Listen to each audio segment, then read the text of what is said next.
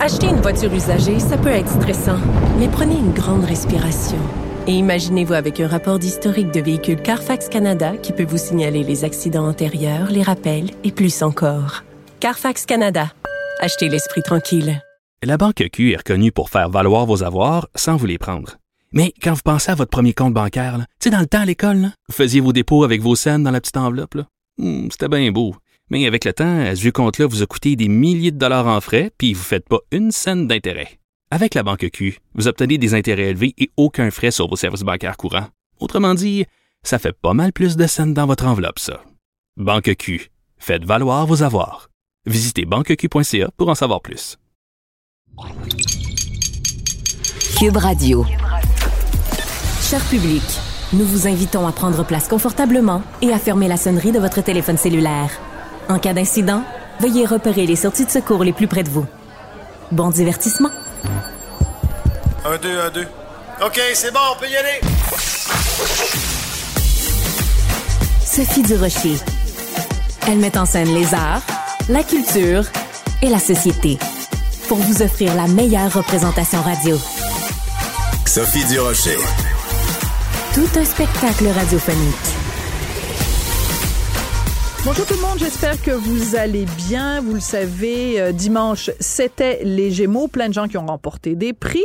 Mon invité, lui, a reçu un Gémeaux meilleure animation d'émission ou série d'entrevues de talk show pour La vraie nature. C'est Jean-Philippe Dion. Bonjour Jean-Philippe. Bonjour Sophie. Ben bravo d'abord, félicitations pour la statuette. Merci. Euh, donc, animateur et producteur aussi, Jean-Philippe, euh, on a appris donc euh, lors de cette cérémonie des Gémeaux, parce que tu t'es confié à des journalistes en coulisses, que tu préparais pour 2024 sur un sujet très sérieux. Donc, un documentaire sur Gaétan Giroir, parce que ça va faire 25 ans qu'il est décédé. Ouais. Euh, tes liens, toi, personnels avec Gaétan Giroir, c'était quoi? Ce qui est particulier, c'est que je l'ai jamais rencontré, mais j'ai toujours eu l'impression de le connaître parce Ah. que Gaétan a commencé à faire de la radio à Grimby, à Chef 1450, qui était la radio AM que moi j'écoutais avec ma famille euh, dans le pick-up à mon père euh, la fin de semaine, euh, à la maison la semaine. Donc vraiment, donc il a commencé là, puis son mentor en radio était le père d'une de mes très très très bonnes amies. Hmm. Donc, elle m'a parlé de Gaétan. Gaétan, à l'âge de 15, 16, 17 ans, est venu vivre à Granby, donc dans la famille de mon amie Mélissa, donc la famille de Gilles Dion, qui est un, un homme bien connu de la radio à Granby. Et donc, euh, c'était comme un peu son, son, son petit frère ou son grand frère plutôt. Alors, j'ai toujours eu l'impression de le connaître. Puis évidemment, après ça, quand il a commencé à faire JE en direct et JE le vendredi soir, moi, c'est devenu une fascination, mon affaire. J'enregistrais les émissions pour les réécouter. Je rêvais de d'avoir un caméraman défoncer des portes avec un micro pour aller débusquer les bandits. euh, J'avais envie de devenir journaliste, en fait. Puis finalement, bon, j'ai mal viré. je suis devenu animateur, puis je suis devenu producteur. Mais j'avais vraiment ça en moi. Puis je pense que c'est un peu pour ça aussi que j'aime faire du documentaire, que je fais des entrevues aussi qui ressemblent plus au documentaire qu'aux variétés. Donc vraiment, Gaétan m'a m'a influencé. Puis au moment où il s'est enlevé la vie, donc en 99, ben moi, dans ma vie, puis j'en ai souvent parlé, mais ma maman avait Oui. des problèmes de santé mentale, puis j'aurais pu vivre exactement la même chose que les filles de Gaétan Giroir. Donc, c'est sûr que ce départ-là, pour moi, euh, m'a marqué parce que je vivais un peu la même chose à cette époque-là. Quand j'ai su que tu préparais ce documentaire-là sur Gaëtan Giroir, c'est la première chose à laquelle j'ai pensé. Je me suis dit, ah, il fait ce documentaire-là à cause de la situation euh, personnelle de sa mère et tu as toujours été transparente, on a toujours beaucoup parlé, justement pour Ouais. démystifier, justement aussi pour dire il n'y a pas de tabou, puis c'est un petit peu le, ce qu'il y a au cœur de ta démarche euh, journalistique ou de ta démarche euh, médiatique, c'est de briser justement les tabous. Comment Ouais. on fait en 2023 pour parler de suicide? Euh, c'est tellement délicat parce qu'il faut mettre des gants blancs, puis il faut mettre des avertissements, puis il faut dire aux gens, si vous éprouvez des problèmes, appelez euh, tel numéro 1-800. Comment, comment on aborde le sujet du suicide? Mais c'est exactement ça qu'on va suivre dans le documentaire, parce que le documentaire a plusieurs trames. Il y a la trame, en fait, de l'histoire de Gaétan. Donc, on repart avec sa sœur, de ses souvenirs d'enfance, et on remonte toute l'histoire avec Jocelyne Cazin, avec Alain Gravel, qui a, qui a parlé, qui a travaillé aussi sur la crise d'Oka euh, pour TVA avec Gaétan. Donc, vraiment, on fait toute la carrière. Ensuite, il y a ma trame à moi de de, de moi qui, qui découvre plein de choses, des liens entre l'histoire de Gaétan, ma vie, ma situation hmm. familiale et tout ça, le, le, perfectionnisme, l'anxiété de performance. Il y a beaucoup de choses dans son histoire à Gaétan. Puis ensuite, il y a l'angle du suicide, puis comment on fait justement pour traiter ça, puis qu'est-ce qu'on fait pour empêcher qu'il y ait d'autres Gaétan Giroir, mais je dirais même qu'il y ait une vague de décès comme celle qu'il y a eu après Gaétan Giroir. Cette année-là, donc l'année 1999, il y a eu un pic de suicide au Québec, le plus haut pic, le plus haut taux de suicide qu'on avait jamais connu, là, parce qu'il y a eu clairement donc une corrélation entre le départ de Gaétan puis des, suicides qui ont été euh, commis au Québec. Puis nous, en fait, ce qu'on a compris en faisant le documentaire, c'est que ça pouvait pas être un documentaire où on rendait hommage tout au long du documentaire à quelqu'un qui s'est enlevé la vie, parce que ça pourrait contribuer à ce qu'il y ait d'autres ah, oui. suicides. Donc, donc c'est important de comprendre, de comprendre les impacts, à quel point ça perturbe la vie, ça perturbe évidemment la vie de sa femme, de ses enfants, de ses filles, donc qui étaient très très jeunes à l'époque. Donc c'est tout ça qu'on va analyser. Est-ce que la couverture médiatique aussi à l'époque était bonne? Pendant trois mois? On a parlé de Gaétan Giroir dans les journaux, dans les magazines, à la télévision.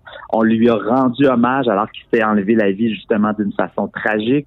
Donc, tu comment on aurait pu déceler aussi les signes avant-coureurs? Évidemment, moi, c'est bien facile aujourd'hui, 25 ans plus tard, de dire qu'il y avait ça, ça, ça comme signe. Évidemment, c'est, on n'ira pas là pour montrer puis essayer de trouver des coupables. C'est pas ça du tout le but du documentaire.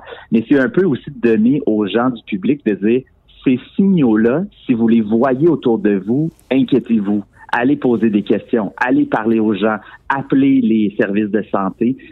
J'espère que ça va être un documentaire qui va être utile aussi pour la société.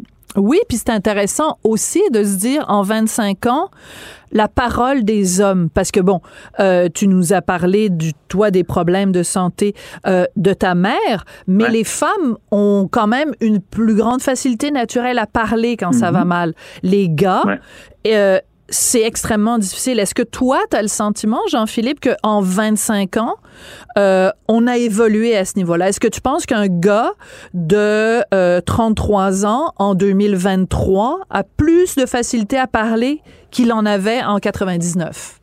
Je suis pas prêt à dire que c'est parfait, mais je suis prêt à dire que c'est mieux. Bon. Et puis, c'est ce qu'on va découvrir aussi dans le docu dans le documentaire, c'est que les choses ont quand même, tu sais, on, dépeint souvent des situations très négatives, là, mais il y a quand même une belle évolution, tu sais, dans, dans ce triste dossier-là qui, qui, est le suicide, puis les hommes qui parlent pas assez. Mais il y a une baisse en ce moment quand même du taux de suicide au Québec, donc qui est notable. D'accord. Je pense que les hommes vont chercher un petit peu plus d'aide, pas encore assez, parce que c'est encore clairement les hommes qui s'enlèvent davantage la vie que les femmes. Donc ça, c'est quand même toujours très, très présent. Donc, mais tu sais, je pense que plus on va en parler, plus on va faire briser ce tabou-là, plus les hommes vont être capables de dire à quelqu'un, hey, je me sens pas bien, tu sais, c'est pas que je suis juste fatigué, là, je me sens déprimé, j'ai des idées sombres. Tu sais, moi, il y a une chose aussi, puis on aura peut-être l'occasion d'en reparler, mais je comprends pas non plus que les psychiatres, que les médecins n'incluent pas les familles, les membres de hein. Dans les dossiers comme ça de santé mentale. Parce que si les gens, là, donc une personne aujourd'hui va consulter son psychiatre, son médecin de famille est en dépression, va pas bien, ben la personne là peut vraiment ne pas nommer ses idées noires dans le bureau du médecin, faire prescrire des antidépresseurs, donc avoir clairement un problème de santé mentale diagnostiqué et que la famille, les enfants, la femme, le mari ne le sachent jamais. Oui, mais en même temps, ouais, mais en même temps, excuse-moi de t'interrompre, mais il existe une telle chose que le secret médical. Est-ce qu'il ne briserait pas justement le secret médical si il contactait à l'insu de la personne impliquée la famille et les proches?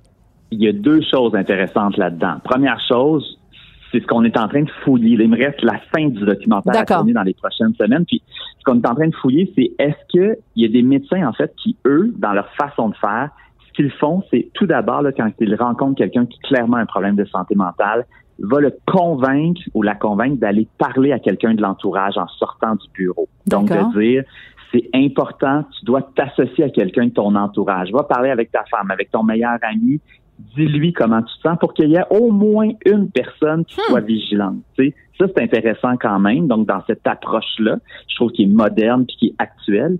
Puis après ça, le médecin pourrait aussi communiquer avec la famille sans dire ce que le patient lui a raconté, mais dire que la personne a un enjeu de santé mentale, sans nommer pourquoi, comment et tout ça, mais au moins le nommer pour qu'il y ait une surveillance, puis qu'après ça, le membre de l'entourage puisse appeler le médecin, alerter les services publics si jamais il sent que ça dégénère.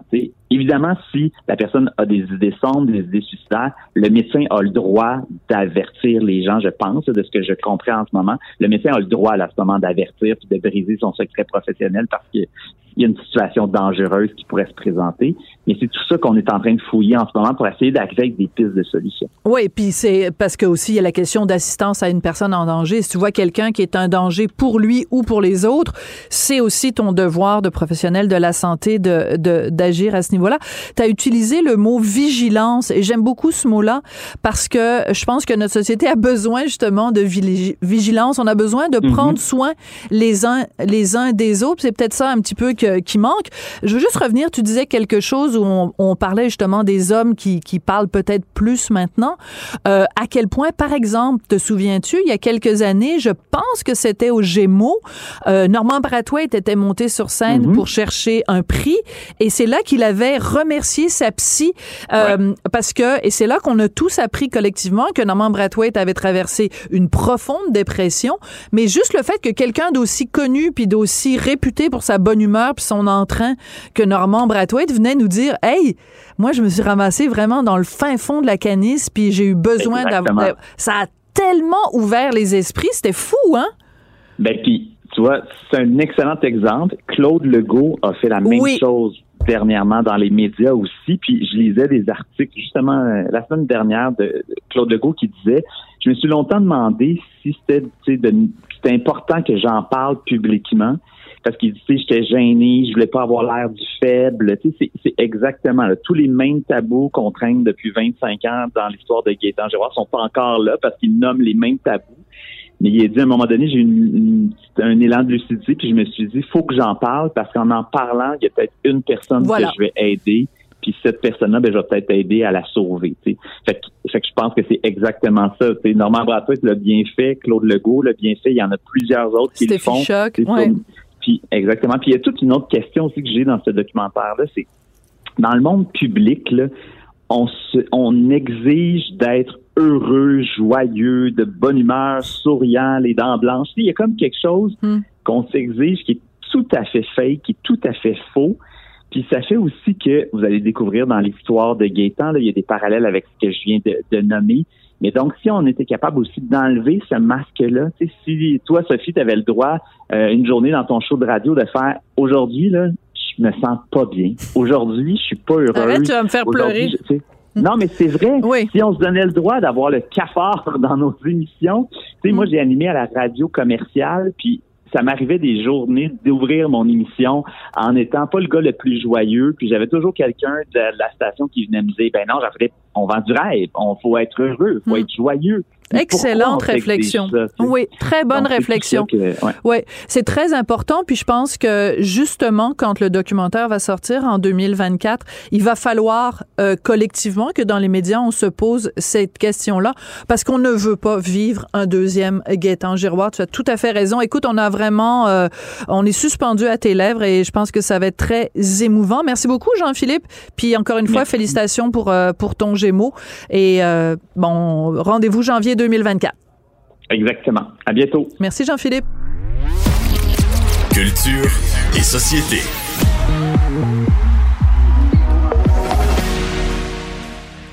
J'ai eu pendant euh, quelques temps deux chats. Euh, j'ai eu des rats.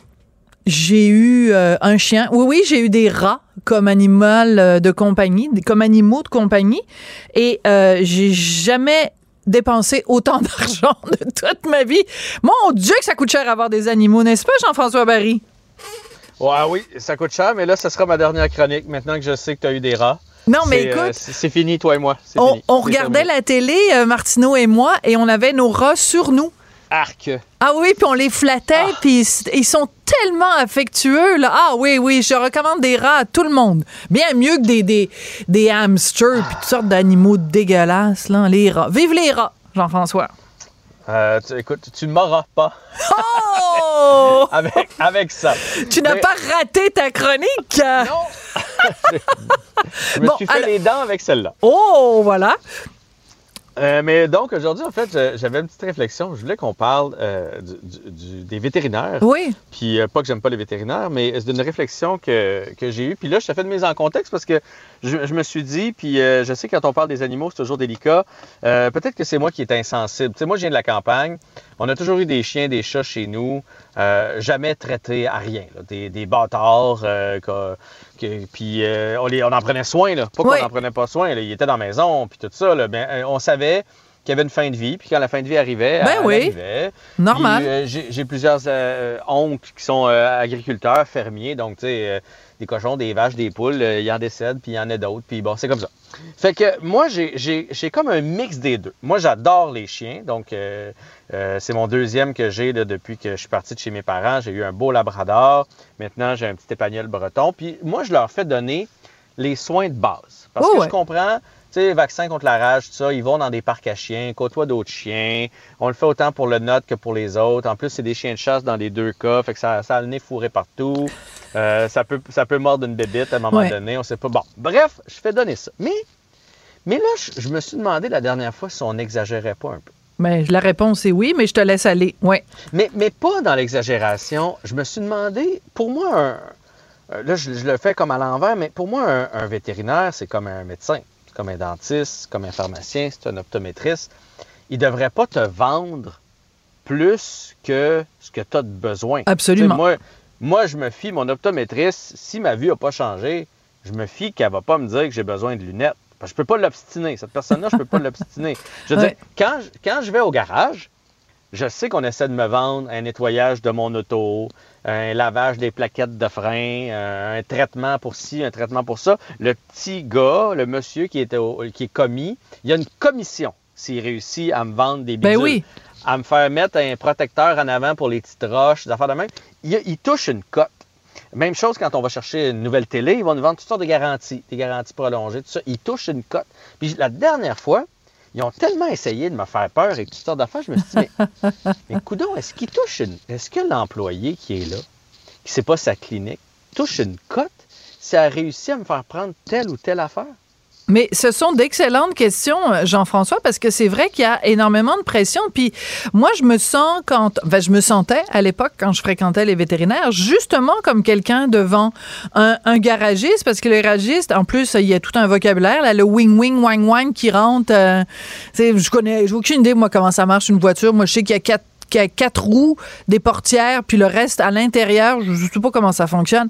Donc, ils peuvent me vendre ce qu'ils veulent. Ben, le vétérinaire, c'est un peu la même chose. On dit, euh, il faut qu'il y ait un médicament anti euh, les vers. Euh, après, il faut ci, puis il faut ça. Puis, euh, mais ça s'arrête tout. Tu peux dépenser, tu peux finir par dépenser des centaines et des centaines et des centaines de dollars pour ton animal qui va finir par crever un jour ou l'autre, là. Tu sais, Sophie, puis là, c'est moi, si, mettons, mon chien a quelque chose, il diagnostique, là, je peux décider de payer ou pas. Mais là, c'était beaucoup du préventif. Le préventif, il n'est pas nécessaire, tu comprends? Puis tu sais, je te donner des exemples. Le, là, le- le- les vers du cœur puis les tiques, tu sais, Voilà. on se méfie beaucoup de ça. Il y a des produits qui se vendent. Et là, j'en revenais pas. Le, le- le tapis euh, sur le comptoir sur lequel tu peux mettre ton chien, il y a un petit tapis, là, tu sais, qui est gros comme un tapis de bain à peu près. Là. Bon, euh, là, là-dessus, évidemment, ils l'ont vendu pour de la publicité. Ils ont fait deux, une tique puis un verre du cœur, mais un million de fois la grosseur d'un vrai. là. Tu comprends? C'est, c'est plus gros C'est pour qu'un te faire homard. peur. C'est plus gros qu'un homard. J'imagine très bien ton chien avec un homard sur le dos. Puis là, oh mon Dieu, Monsieur Barry, c'est bien dangereux, ces bibites-là. Mais tu comprends que quand tu le Ben regardes, puis là, ils l'ont grossi avec les tentacules, puis il y a des affaires qui sortent de partout après ces bébêtes-là, puis ça a des yeux, puis des pattes, puis un peu de poils. Là, tu fais, hey, je veux pas que mon chien ait ça, mais, tu sais, je, je veux dire, c'est c'est de la peur, là. On, Ouais. on, te vend, on te vend de la peur. Euh, après ça, là, à un moment donné, elle l'écoutait, elle dit Je pense qu'il y a un petit souffle au cœur. Ben, voyons mon, donc. Mon, mon chien a 11 ans et demi. Fait que là, moi, dans ce temps-là, je pose tout le temps la question, OK, puis si, mettons, on découvre qu'il y en a un, on fait quoi? Là, elle dit, ben écoute, nous, on fait pas ça ici. Il faudrait faire venir un cardiologue qui va le, qui va le regarder, puis lui, il va pouvoir vous dire. Puis s'il en fait, ben euh, là, je dis, OK, s'il en fait, qu'est-ce qu'on va faire? Elle dit, ben, on, on a un médicament qui peut retarder la progression du souffle au cœur. Là, tu te sens le pire des, des pas fins. Parce Ben, c'est sûr. Mais je je paierai pas ça Ben non. je- pour mon chien. J'en ai peut-être un sauf au cœur présentement.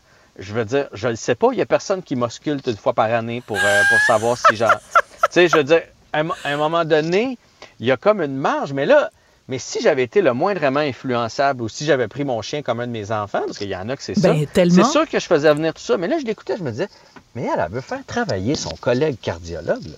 Ben oui. c'est- Alors ça déjà, veut, elle- Moi, ce qui m'estomaque, euh, c'est parce que je suis estam. Non, ce qui m'estomaque. En Oui, tout cas, je suis flabbergastée pour parler français, là, Ça, parce que tu bon. sais à quel point pour moi le français est important. Donc, je suis complètement flabbergastée d'apprendre qu'il y a une telle chose qu'un cardiologue pour les chiens? Ben, ou, ou visiblement, oui. Mais je, mais je comprends qu'il y a des cardiologues pour des animaux. Tu sais, je sais pas, tu as un cheval de course qui vaut euh, Ouais. euh, un, un demi-million il y a quatre ans, il est encore Un en rat? pleine forme. Bon, Un rat? peux- Un, cardiologue de rats, t'imagines, mon beau Jean-François? T'imagines le petit cœur de mes petits rats? Il aurait pas fallu qu'ils aient une crise de cœur? Non, il aurait pas fallu. Moi, je t'avertis, si tu m'invites chez vous et il y a des rats, c'est moi qui vais en faire une, une crise de cœur. Bref, tout ça pour Oui. dire que je me suis dit, c'est le, Excellent. pour moi, c'est le genre de métier. Un- Tu sais, tantôt, tu disais un garagiste. Je peux appeler mon beau-frère qui travaille dans un garage. Je dis, Hey, ils m'ont proposé telle affaire. Si tu vrai, il va me dire oui ou non.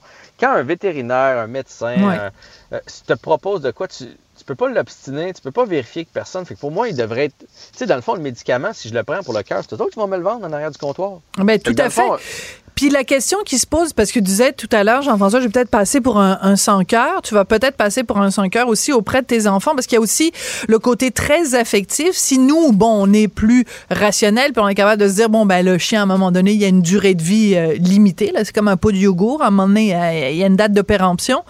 Mais tu peux pas rentrer à la maison puis dire à tes enfants ben pour économiser 500 dollars euh, j'ai choisi d'ignorer les problèmes de cœur de mon chien. Fait que il y a comme un chantage affectif d'une certaine façon qui se fait avec les animaux de compagnie. Et, euh, et euh, mais ce sont d'excellentes questions que tu soulèves. Je sens que l'association des vétérinaires du Québec et l'association des cardiologues de rats va nous appeler pour nous dire qu'on est vraiment des, des sans-cœurs. Merci beaucoup, Jean-François Barry. mais cela dit, j'adore les chiens. J'ai Ben pleuré oui. quand mon autre est, est- est décédé, mais, mais je veux dire, je comprends qu'il va pas me survivre. Puis à un moment donné, il y a une- je ne vais pas investir 2000 dollars pour une opération au cerveau pour un chien qui a 14 ans. Mais moi, ça c'est moi là. Oui, mais tu as tout à fait raison et là-dessus, je, je t'appuie euh, totalement. Alors, euh, on salue tous les propriétaires de rats et paix à son âme, le, le petit Godzilla, il est mort. Il est mort, Ah. Godzilla. Ouais. Mais Ouais. l'autre, il est où? Euh, ben l'autre, euh, il s'est échappé. Ah, fait qu'il est Ah. retourné à Montréal. Mais en fait, c'est Il est qu'il s'est échappé euh, de la vie parce que Godzilla a tué l'autre, dont je me souviens plus du nom. Puis après ça, Godzilla est mort. Ah, il s'est échappé. euh, je Ouais. comprends. Ouais, Mm. tu comprends? Parce qu'il Ouais. fallait quand même qu'on. tu sais, Parce que peut-être mon fils est en train d'écouter en ce moment, puis il va apprendre ce qui est arrivé à Godzilla. En tout cas, ce sera pour une autre chronique, mon beau Jean-François. Salut là. Et je viens de me mettre dans le trouble avec ma famille, moi là. à plus tard. Acheter une voiture usagée, ça peut être stressant, mais prenez une grande respiration. Et imaginez-vous avec un rapport d'historique de véhicule Carfax Canada qui peut vous signaler les accidents antérieurs, les rappels et plus encore. Carfax Canada. Achetez l'esprit tranquille. La Banque Q est reconnue pour faire valoir vos avoirs sans vous les prendre. Mais quand vous pensez à votre premier compte bancaire, tu sais, dans le temps à l'école, vous faisiez vos dépôts avec vos scènes dans la petite enveloppe. Hmm, C'était bien beau. Mais avec le temps, ce vieux compte-là vous a coûté des milliers de dollars en frais, puis vous ne faites pas une scène d'intérêt. Avec la Banque Q, vous obtenez des intérêts élevés et aucun frais sur vos services bancaires courants. Autrement dit, ça fait pas mal plus de scènes dans votre enveloppe, ça. Banque Q. Faites valoir vos avoirs. Visitez banqueq.ca pour en savoir plus. Sophie Durocher. Divertissante. Elle sait comment se donner en spectacle pour vous offrir la meilleure représentation. Émotionnel ou rationnel. En accord ou à l'opposé? Par ici, les brasseurs d'opinion et de vision. Les rencontres de l'air. En France, habituellement, quand on voit un roi, on lui coupe la tête on le guillotine. enfin, la dernière fois, c'était en 1789. C'est comme ça qu'il a fini, le dernier roi de France. Mais aujourd'hui, c'est la visite du roi d'Angleterre, Charles III, qui est arrivé avec la reine Camilla. Et c'est de ça que euh, vous allez nous parler. Christian Rioux, correspondant du Devoir à Paris. Euh, la Marseillaise jumelée avec God Save the King. Oui, on a on a entendu les deux, euh, l'une, les deux hymnes l'un après l'autre, et on a écouté, entendu dans les rues de Paris des Vive le roi. Ah! Je n'avais jamais, je n'avais jamais entendu ça de, de ma vie. Euh, euh, Charles III et Emmanuel Macron ont fait une, petite petite marche entre l'Élysée et l'ambassade de, du Royaume-Uni où, où habite Charles III. Et là, il y a des gens sur le parcours qui qui ont crié Vive le roi. Incroyable. Ça, a créé un émoi. Les, les, les, les animateurs de, de, de, télé étaient pantois. Il y a eu une espèce de moment de silence. On s'est dit, mais quand est-ce la dernière fois qu'on a entendu ça et celui qui avait crié ça, qu'est-ce qui lui est arrivé? Donc oui voilà. Donc donc, écoutez, c'est un c'est un événement euh, médiatique. Ben, le, roi euh, Charles III devait venir euh, au mois de mars. Hein, il avait il avait choisi la France comme première visite, comme premier endroit pour visiter pour aller à l'étranger. Il il voulait pas aller aux États-Unis d'abord. Il voulait d'abord aller en France. C'est ça marque quelque chose quand même. C'est un signe. C'est hein, symbolique. je pense une sorte de, de, de réconciliation peut-être post-Brexit. On, se souvient qu'Emmanuel Macron avait été assez méchant hein, avec le, avec les, avec le, Royaume-Uni pendant le, tout le débat du Brexit au moment du référendum et tout ça. Et donc, euh, on a vu aujourd'hui ce roi arriver, euh, arriver euh, en France, un peu, un peu comme chez lui. Il parle parfaitement français. Hein, il, s'exprime comme sa mère dans un français. La reine d'Angleterre avait un français impeccable. Tout à fait, tout à fait. sa, sa, mère aussi, je crois. Et donc, euh, et, toutes les monarchies en fait d'Europe avaient, avaient, avaient, un français impeccable à cette époque-là. Et donc, on, on, toute la journée, on l'a vu se, se, balader dans Paris, euh, évidemment déposer une gerbe de fleurs à l'Arc de Triomphe. Et ce soir, et ce soir, c'était le, c'était le, le, le, dîner euh, dans la galerie des glaces du, euh, du château de Versailles. Oui, voilà. Alors, vous 160 invités, évidemment, triés sur le sur le volet. Hein, Mick Jagger et là, euh, Hugh Grant, euh, Ken Follett, euh, Charlotte Gainsbourg et ajoutez-en, il y a des il y a, des tas de footballeurs aussi là qui ont, qui ont joué en Grande-Bretagne. Et euh, on, on, a vu tous ces gens se, se, présenter au château de Versailles un peu comme si, comme quelque part comme si on était on était en 1855 quand la reine Victoria avait été reçue par euh, Napoléon III à l'époque, euh, justement au château de Versailles, ou en 1972, en 1972, quand Élisabeth II avait été reçue par euh, cette époque Georges Pompidou. Et je pense que c'est peut-être ça qui explique mm. l'intérêt des gens pour cette pour cet événement. Évidemment, il y a le people, on veut toujours voir la nouvelle robe de, Charlotte Gainsbourg qui était, je, vous le dis, absolument magnifique. Vraiment, c'est au moment où on se parle, je tape pour voir Charlotte. Le, coup, le coup, le coup de vent, le coup de vent dans la robe de Charlotte Gainsbourg à l'entrée à, Versailles, ça vaut, ça vaut le coup d'œil. Mais je pense que ce qui intéresse les gens, c'est de s'apercevoir qu'il y a dans notre société encore des choses permanentes. Oui. C'est-à-dire que leurs parents ont pu voir, que leurs grands-parents ont pu voir, et qu'il reste encore des choses de ces époques-là. Et je pense que les, les, les gens sont, sont, sont heureux de ça. On vit pas dans des époques euh, faciles, hein? on, on vit pas dans des époques euh, ennuyantes où, où, rien ne change euh, et où tout le monde s'ennuie.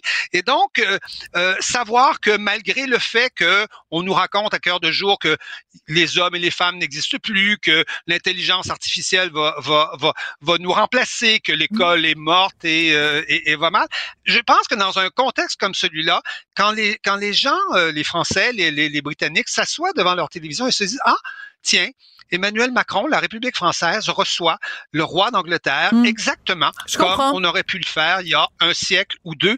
Ben, il y a des choses qui sont permanentes, il y a des symboles qui hmm. restent et qui sont encore là. Et en plus, c'est c'est une vitrine absolument extraordinaire pour euh, pour euh, pour la France. C'est-à-dire, il n'y a pas beaucoup de pays, je pense, qui peut qui qui aurait tout ce qu'il faut pour recevoir un, un roi d'Angleterre avec un tel face ou avec une, une telle qualité. Hein. C'est, c'est, c'est, c'est, on va manger, on va manger dans des couverts en porcelaine de Sèvres qui sont euh, qui sont des œuvres d'art. Chacune est une œuvre une œuvre d'art. Vous imaginez les grands crus qui sont servis là-bas. On resserre des champagnes qu'adorait euh, Élisabeth Élisabeth II.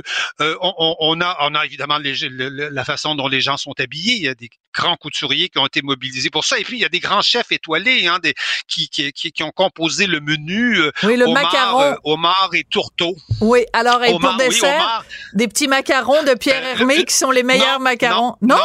Oh, ben, j'ai été mal ben. C'est surtout, c'est surtout le, le Ispahan, qui est un gâteau, euh, qui est un, qui est un gâteau à la framboise. Oui. Le Ispahan, qui est justement de Pierre, de Pierre Hermé. Peut-être qu'il, qu'il a entouré tout ça de petits, euh, de petits euh, macarons. Bon, ben alors, on va, ça va être notre première chicane, Christian. oui, ça va être notre première chicane parce que le Ispahan de Pierre Hermé, c'est un macaron. C'est un macaron, mais c'est à la framboise. Mais c'est un gâteau.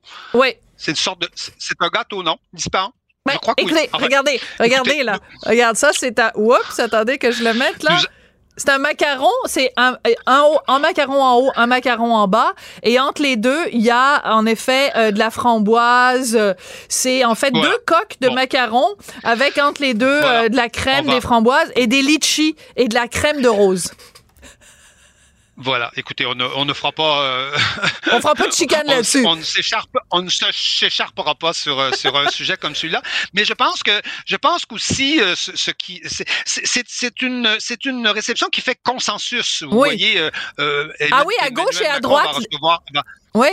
Oui, tout à fait. C'est ça qui est, c'est ça qui est étonnant. Vous voyez, euh, vendredi, Emmanuel Macron va recevoir le, le pape, et, là, il y, a, il y, a, un grand débat sur l'immigration. Euh, il, y a, il, y a, il y a ceux qui disent le pape ne doit pas y aller parce qu'on est un pays laïque. Euh, il y a ceux qui disent non, il doit y aller. Vous voyez, c'est, c'est, on, on s'écharpe depuis depuis une semaine ou deux sur la visite du pape, mais sur la visite de de, de, de Charles III, personne personne n'a rien n'a rien à redire. Je pense que et, et je pense que la France la France quelque part utilise cette cette occasion là pour se réconcilier avec avec avec le Royaume-Uni, avec la Grande-Bretagne. J'ai parlé du Brexit tout à l'heure. Euh, vous savez, en Europe, sur le continent dont dont dont, dont le Royaume-Uni euh, ne pourra jamais s'évader, ne pourra jamais euh, se, partir à la rame et se rapprocher ben des États-Unis. Et, et, sur ce continent-là, il y a deux grandes puissances militaires. Hein. Il y a deux grandes puissances nucléaires et il y a deux grandes puissances qui sont qui sont euh, elles n'ont pas le choix, elles sont destinées à, travailler ensemble très souvent, et c'est la France et l'Angleterre. Et je pense que ça exprime euh, tout ça, cette réconciliation, on la, on la voit aujourd'hui, on la voit à travers toutes les faces de, Versailles, et, c'est assez beau à voir en fait. Ah, Versailles, c'est quand même quelque chose d'assez exceptionnel. Donc, euh, les, les, cris de Vive le roi qui ont retenti en France, ah, ça, j'avoue que ça me cloue le bec. Merci beaucoup, Christian Rioux. Je suis estomaqué. C'est moi qui vous remercie. Sophie, à bientôt. Sophie Durocher. Passionnée, cultivée, rigoureuse. Elle n'est jamais à court d'arguments. Pour savoir et comprendre, Sophie Durocher. Alors, vous en souvenez, à plusieurs reprises, ici même à Cube, j'ai euh, appelé à Paris pour parler à Serge Postigo, pour le féliciter, parce qu'il connaissait un succès, mais incroyable euh, dans la comédie musicale. Les producteurs, il y a des dizaines de milliers de billets qui ont été vendus. Serge a eu des critiques dithyrambiques dans les journaux français. Puis je disais à Serge, faudrait que t'amènes ça à Montréal. Puis il était, il restait un petit peu mystérieux, le coquin, le cachotier. On apprend que ça sera chose faite très bientôt. Serge Postigo qui nous rejoint en direct de... Tu es où en ce moment, Serge? Euh, là, je suis à Sofia, en Bulgarie. Wow. Donc, merci beaucoup d'avoir pris le temps de ta chambre d'hôtel, peut-être, pour nous parler de, de Bulgarie. Alors, ce qui est surprenant, c'est que donc tu vas prendre la comédie musicale Les producteurs, mais tu vas pas prendre la version française qui a été traduite et adaptée en France. Tu vas faire ta propre traduction et ta propre adaptation. Pourquoi, Serge? Je pense que quand on monte un spectacle, moi, mon patron, ce sont les gens dans la salle. C'est mon seul et unique patron. Moi, je fais ce métier-là pour les gens qui sont dans la salle. Et les gens dans la salle euh, au Québec et les gens dans la salle à Paris, ce ne sont pas les mêmes personnes. Ils n'ont pas l'humour, c'est référentiel, c'est culturel, c'est contextuel. Donc nécessairement, euh, Monsieur et Madame Tout le Monde à Montréal et Monsieur et Madame Tout le Monde à Paris n'ont pas les mêmes références, n'ont pas le même rythme. Mhm. C'est un rythme différent, c'est une langue différente. Je le fais en québécois aussi, euh, euh, les producteurs à Montréal et à, et à Québec, euh, un peu partout. Donc bref, au Québec, je le fais en québécois parce que la, la langue québécoise a un rythme qui sied très très bien à la comédie. Je dirais même que je le trouve moi plus plus euh, plus rythmé pour la pour la comédie. Ben, il faut dire que l'original, donc, c'est quand même euh, à Broadway, c'est Mel Brooks, et il a un humour. Bon, c'est l'humour juif, et c'est l'humour qui, a, qui, qui, qui hésite pas non plus à être un petit peu, un peu grinçant, un petit peu, c'est un petit peu un coup de couteau. Des fois, ça, ça, ça, ça, ça, ça fait mal en faisant du bien, évidemment. Donc, il n'y a rien de mieux que la langue québécoise pour rendre ça en français, alors que la, fr- la- le français de France est peut-être plus euh, poli, plus enrubanné. Ben, en fait, ils ont un rythme, la langue, la, la langue française telle qu'on la parle en France, a un rythme qui sied à ces gens-là. Et c'est un humour qui, pour eux, c'est ainsi. Nous, c'est sûr que la langue québécoise a un rythme qui est beaucoup plus près de la langue anglaise nord-américaine, donc dans son rythme, dans son économie de mots aussi. Euh, donc c'est c'est vraiment, moi je trouve qu'en tout cas, ça risque de donner une couleur qui est beaucoup plus près de la version de Mel Brooks, euh, je pense. Alors, on va écouter un petit extrait de la bande-annonce, évidemment, parce que tu l'as fait. T'as fait, t'as fait combien de représentations euh, en tout de, des producteurs euh, à Paris entre euh, 2021 et 2023? Euh, 387. 387. Mais c'est énorme parce Ouais. que je sais qu'il y a des fois, parce qu'il y avait des matinées là-dedans, des représentations en soirée, des matinées. Donc, en une semaine, ça faisait combien de représentations? Euh, c'est ben, c'est euh, sept représentations par semaine. Donc c'est du mardi au dimanche et on joue deux fois le samedi. C'est énorme. euh, ouais, c'est c'est beaucoup. C'est épuisant. Donc, tu connais le texte, en effet, par cœur. On va écouter un petit extrait de la bande-annonce où on t'entend sur scène. C'est là-dedans, ça va trop loin, là. Trop loin, c'est rien du tout. Ça, je te préviendrai quand ça ira trop loin. On peut le faire, ils peuvent le faire. La leur Les producteurs, c'est très, très drôle. Puis en même temps, il y a un propos social. Euh, est-ce que euh, quand tu vas nous présenter, euh, est-ce que ça veut dire que tu reviens t'installer au Québec? Et si oui, euh, de façon semi-permanente, comment tu vas voyager? Est-ce que ta famille reste à Paris? Ma famille est à Paris, euh, c'est-à-dire que Karine et les- mes deux plus jeunes enfants sont à Paris depuis 2016, et puis moi je me promène quelques semaines ici, quelques semaines là. Mon grand Thomas, lui, est au Québec, et moi je suis un Québécois. Euh, j'ai été tricoté au Québec, j'ai été, je suis né en France, de parents français, tout ça, bien sûr, comme toi d'ailleurs. Mais par contre, je suis, comme toi d'ailleurs, un Québécois Ouais. tricoté, euh, tricoté ici. Donc c'est sûr que je, je pense que je suis, vou- je suis voué à, à passer ma vie entre les deux pays. J'ai la chance de travailler en France aussi. J'ai la chance de travailler au Québec aussi. Et je ne veux pas me passer ni de l'un ni de l'autre. Oui, mais c'est très très bien, euh, très bien répondu.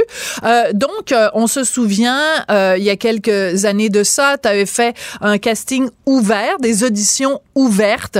Donc, euh, que vous soyez quelqu'un qui avait de l'expérience, qui avait qui était passé par les écoles ou pas, tout le monde était bienvenu. Ça avait créé une certaine controverse. Ton point de vue, tu l'avais très très bien défendu.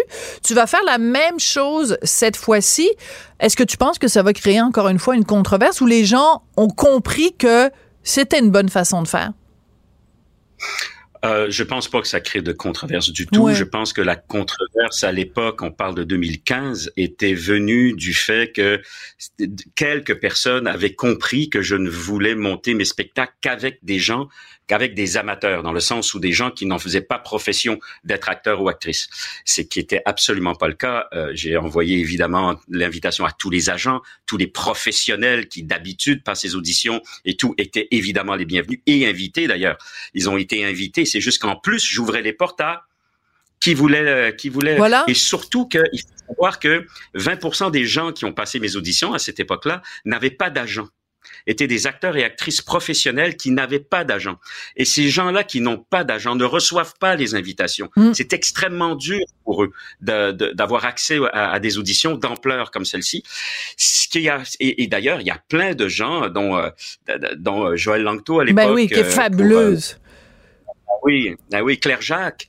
Claire Jacques, euh, qui l'a, je me permets de le dire parce que je l'ai entendu dire pu- publiquement, cette audition-là, euh, elle voulait arrêter le métier. Elle s'est dit, celle-là, Ouais. si ça marche pas, celle-là, j'arrête. Parce qu'elle n'avait pas accès aux auditions Voilà. à des rôles d'importance comme, euh, comme, celle, comme celui qu'elle a fait dans Mary Poppins. Et ça a changé sa vie, ça veut dire ça a changé euh, quand même sa carrière euh, pour le mieux. Alors, euh, je vais te faire écouter un petit extrait et tu vas me dire si cette personne a euh, suffisamment de potentiel pour éventuellement peut-être euh, jouer, chanter, danser dans les producteurs.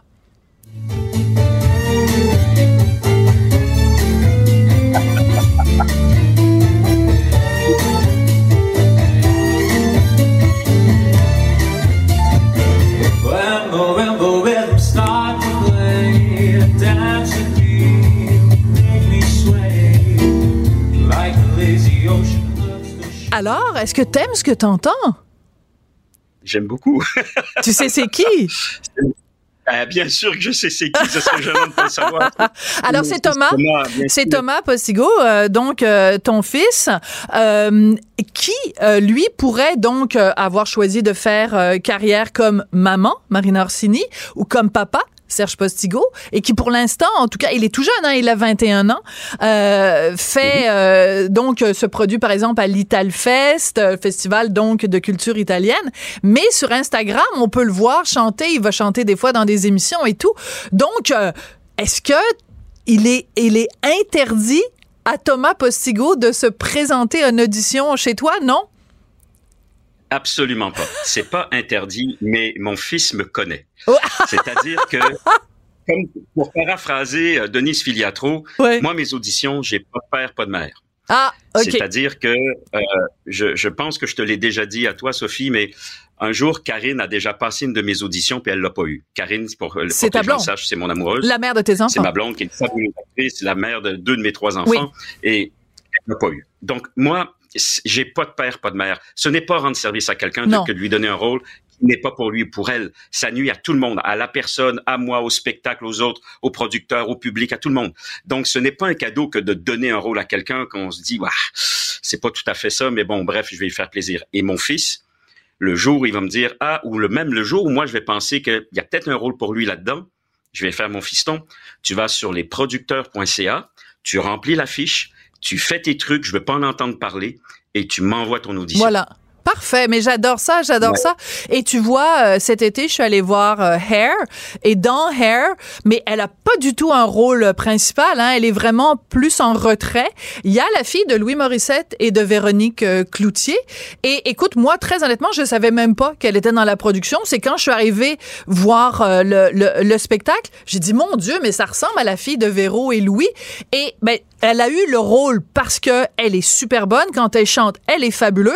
Mais elle a pas eu le rôle parce que c'est la fille de Louis et Véro. Donc, c'est important pour les Ouais. enfants de gens connus de se faire un prénom parce qu'on connaît leur nom de famille, mais de se faire un prénom, ça, c'est super important. Puis c'est une, une très bonne leçon Oui, que tu donnes à ton fils.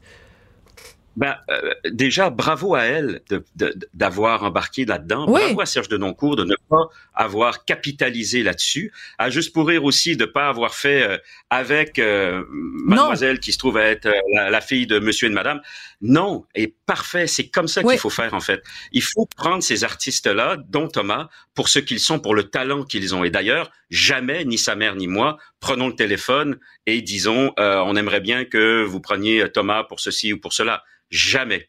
Le seul avantage qu'a Thomas d'être notre notre enfant Marina et moi, c'est que ben il, il traîne avec plein de gens Ben autour voilà. de lui qui font ce métier-là. Voilà, et tout simplement. Donc, il a accès à des gens euh, même pas de leur téléphoner, mais ils croisent des gens dans des loges, ils croisent des gens dans des émissions, quand il vient voir sa mère ou moi ou tout ça. Mais sinon, jamais nous n'allons nous ouvrir une porte qu'on considère que lui devrait mettre la main sur la poignée. Jamais. J'adore ça. C'est une très très bonne une très bonne euh, philosophie et euh, ben Serge, tu le sais à quel point euh, j'apprécie tout le travail que tu fais et que tu as fait euh, ici parce que moi j'ai jamais pu te voir finalement les producteurs à Paris, mais on sait le travail que tu fais sur les communautés musicales euh, ici au Québec, tant dans l'adaptation, tant dans les traductions que la mise en scène, que quand tu es toi-même sur scène et on va pouvoir se payer la traite donc euh, quand tu vas venir nous présenter les producteurs ici et je sais qu'on va rire. Merci beaucoup Serge Postigo. Merci beaucoup, Sophie. C'est toujours un plaisir. Merci, à très bientôt. Elle se déplace du côté court au côté jardin pour couvrir tous les angles de la nouvelle. Pour savoir et comprendre, Sophie Durocher. Alors, ça va pas du tout entre l'Inde et le Canada. Vous le savez, ben, vous serez pas surpris de savoir que Normand Lester, qui est blogueur au Journal de Montréal, Journal de Québec et animateur du balado Normand Lester raconte à Cube Radio, que Normand, donc, a une hypothèse sur euh, le ressortissant canadien euh, de religion sikh qui a été assassiné. Ces liens entre ça et le SCRS. Je suis suspendu à tes lèvres, Normand Lester. Ben écoutez, euh, c'est vraiment. Donc, il y, y y a un type qui est soupçonné d'être euh, le leader d'une organisation euh, extrémiste au Canada, puis on le soupçonne d'être un terroriste. C'est inévitable que quelqu'un comme ça soit sous la surveillance du service canadien du renseignement de sécurité. La communauté sikh au Canada est extrêmement importante. C'est la principale communauté sikh de la, de la planète. Et euh, pourquoi donc ces gens-là seraient, d'un intérêt particulier pour euh, le Service canadien du renseignement de sécurité et la Gendarmerie royale du Canada, c'est que le 23 juin 1985, des terroristes sikhs canadiens ont placé une bombe à bord d'un Boeing d'Air India qui, venait- qui a décollé de Montréal et qui a explosé au large de l'Irlande, faisant 329 morts, dont 268 Canadiens, la pire attaque terroriste de l'histoire du Canada et euh, euh, l'attentat terroriste meurtrier, le plus meurtrier au monde jusqu'aux attentats du 11 septembre Wow. 2001. Donc, tout de suite, euh, il y a des les principaux coupables ou les gens qui étaient les principaux suspects des terroristes canadiens ont été arrêtés et ils ont été acquittés après 18 ans d'enquête de la GRC, tellement que au tournant des années 2010, après leur acquittement, il y a eu une commission d'enquête qui a duré quatre ans, qui a été mise sur pied. Et dans son rapport de 3200 pages, le juge major, c'est son nom de famille, a, a- on- a dénoncé une cascade d'erreurs Ah et oui. de la GRC et du, du SCRS au point qu'il y avait un témoin important dans le procès des auteurs de l'attentat qui ont été acquittés, qui a été assassiné alors qu'il était sous la protection Ben, de la voyons GRC. donc. Alors, c'est sûr que le, le type, puis hein, euh, les médias indiens rapportent là que euh, le, le site qui a été assassiné ici en juin là avait été, semble-t-il, averti que sa vie est en danger. Donc, il n'y a aucun doute que les services de sécurité fédéraux, GRC et SCRS, l'avaient sous surveillance et ils doivent avoir des détails absolument précis et circonstanciés de sa mort, puisque Trudeau a dit que l'Inde était responsable et avait commandité l'attentat. Il y a même un diplomate indien qui a été expulsé. Donc, ici, on doit savoir ou avoir une bonne idée là, de qui a commis le meurtre. Alors, comment se fait qu'ils n'ont pas encore été Ben, arrêtés? excellente question. Mais euh, tu, tu, tu irais plus loin. Toi, tu penses qu'une commission parlementaire devrait siéger là-dessus, comme on l'a fait euh, pour la Chine. Euh, t'es- tu évalues à quel pourcentage les chances que ça se fasse, Normand? Ben, je pense que ça, je pense que ça se fera pas, mais ça devrait se faire. Hein, puis c'est surprenant. Pense à Trudeau comment il a tergiversé, comment il a hésité de condamner la Chine. Il a essayé par tous les moyens de de, de parler d'autres choses et tout ça, alors que dans le cas de l'Inde, bang, hein, il a fait- et c'est sûr que ben, les Indiens font aucune confiance au gouvernement canadien à cause de l'attentat d'Air India. Voilà. 329 morts, une enquête qui dure plus qu'une décennie, et puis les coupables sont acquittés. C'est quand même que ça, bien sûr, ça s'est passé en 85, mais, mais c'est sûr aussi que ça a laissé une marque euh, au niveau des, des In- et puis les Indiens, hein. Rappelle-toi le voyage de Justin. Ben oui. En Maharaja. Ben oui. où, il a fait, et lui et sa famille sont fait photographier dans des accoutrements absolument farfelus. Mais en plus de ça, durant cette, euh, cette visite-là en Inde, ça a fait aussi euh, une affaire épouvantable parce que le- il y a eu bien sûr une réception à l'honneur de Trudeau et puis pour une raison euh, inexplicable, il y a eu un extrémiste Je me rappelle. qui a été en- invité à la réception. C'est Hein? n'importe quoi. Vraiment comme c'est comme si Trudeau, qui aime tellement les Chinois, pour une raison ou pour une autre, détestait les euh, euh, les Indiens. Pourtant, le gouvernement indien, c'est sûr que euh, euh, c'est un gouvernement ethno-nationaliste de, de, de, de, de droite qui doit être condamné, mais c'est plus démocratique que la Chine. Ben oui. Trudeau, probablement, parce que c'est le fils de son père, ben, il a comme un faible pour la Chine. Puis ça a été très difficile de, de, de l'avoir et de le convaincre là, de faire la commission d'enquête et, et d'agir. Absolument. Mais... Les démarches qui ont dû être faites avant qu'il il- qu'il expulse aussi un diplomate chinois. Mais là, c'est un diplomate impliqué dans le meurtre.